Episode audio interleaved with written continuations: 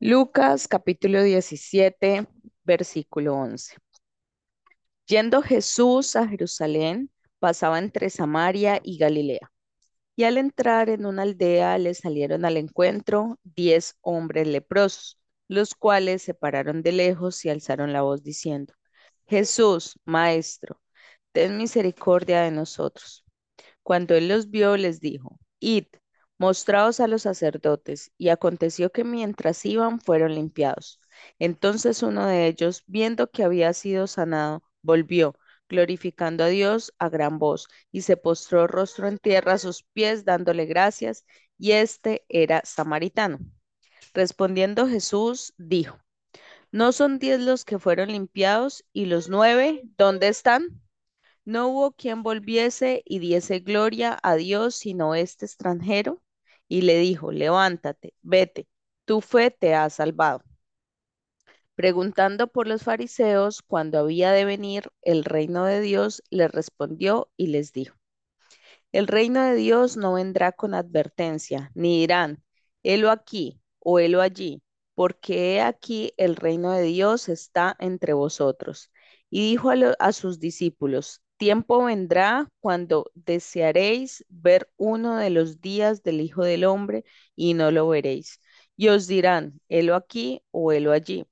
No vayáis ni lo sigáis, porque como el relámpago que al fulga- fulgurar resplandece desde un extremo del cielo hasta el otro, así también será el Hijo del Hombre en su día.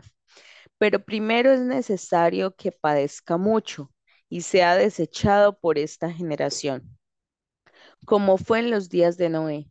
Así también será en los días del Hijo del Hombre comían, bebían, se casaban y se daban en casamiento, hasta el día en que entró Noé en el arca y vino el diluvio y los destruyó a todos.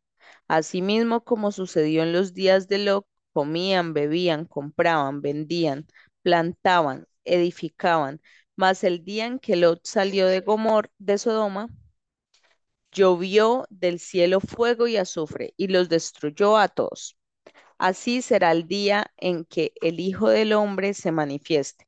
En aquel día, el que esté en la azotea y sus bienes en casa, no descienda a tomarlos, y el que en el, ca- y el que en el campo no vuelva atrás. Acordaos de la mujer de Lot.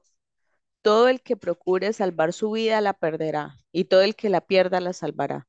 Os digo que en aquella noche estarán dos en una cama, el uno será tomado y el otro será dejado. Dos mujeres estarán moliendo juntas, la una será tomada y la otra dejada. Dos estarán en el campo, el uno será tomado y el otro dejado. Y respondiendo le dijeron, ¿dónde, Señor?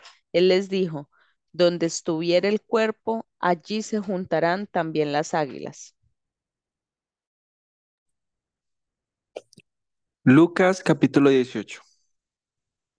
También le refirió Jesús una parábola sobre la necesidad de orar siempre y no desmayar, diciendo, había en una ciudad un juez que ni temía a Dios ni respetaba a hombre. Había también en aquella ciudad una viuda, la cual venía a él diciendo, hazme justicia de mi adversario. Y él no quiso por algún tiempo. Pero después de esto dijo dentro de sí, aunque ni temo a Dios ni tengo respeto a hombre, sin embargo, porque esta viuda me es molesta, le haré justicia, no sea que viniendo de continuo me agote la paciencia. Y dijo el Señor, oíd lo que dijo el juez injusto. ¿Y acaso Dios no hará justicia a sus escogidos que claman a Él día y noche? ¿Se tardará en responderles? Os digo que pronto les hará justicia, pero cuando venga el Hijo del Hombre, ¿hallará fe en la tierra? A unos que confiaban en sí mismos como justos y menospreciaban a los otros, dijo también esta parábola. Dos hombres subieron al templo a orar. Uno era fariseo y el otro publicano. El fariseo, puesto en pie, oraba consigo mismo de esta manera. Dios, Te doy gracias porque no soy como los otros hombres, ladrones, injustos, adúlteros, ni aun como este publicano.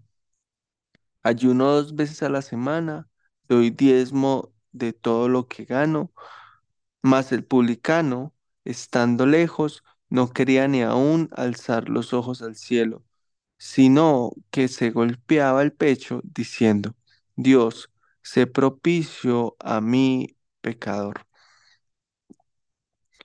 Os digo que éste descendió a su casa justificado antes que el otro, porque cualquiera que se enaltece será humillado, y el que se humilla será enaltecido.